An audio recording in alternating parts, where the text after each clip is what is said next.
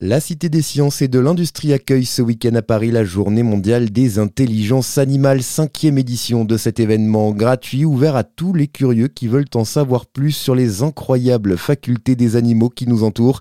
Cette année, plusieurs conférences seront proposées. On va parler de l'intelligence des abeilles, des requins, mais aussi de médiation animale avec des perroquets.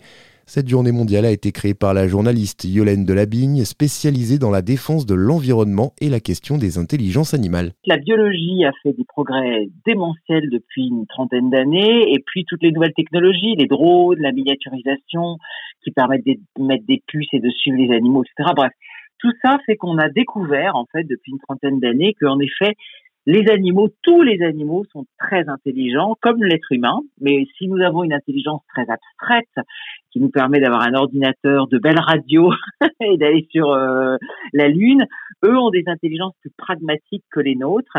Et donc c'est passionnant, on est en train d'étudier ça. Ça fait évoluer énormément notre science. Des axes de recherche comme le biomimétisme, où on imite euh, les animaux pour inventer des avions, des TGV, etc.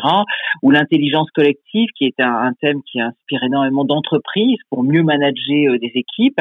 Donc déjà, ça nous aide, nous, êtres humains, à mieux gérer notre quotidien. Et puis aujourd'hui, c'est très important, euh, au, vu de la crise écologique terrible que l'on vit. En fait, on est, une, on est des êtres particulièrement intelligents, mais on est devenu complètement hors sol. Et du coup, on a, on a cassé un peu ce lien avec la nature. On est un peu perdu face à la nature. On connaît plus très bien la nature, on a perdu la culture de ça, on connaît pas bien les saisons, etc. Alors que les animaux ont gardé cette intelligence de la nature parce qu'ils sont bien obligés puisqu'ils vivent dedans.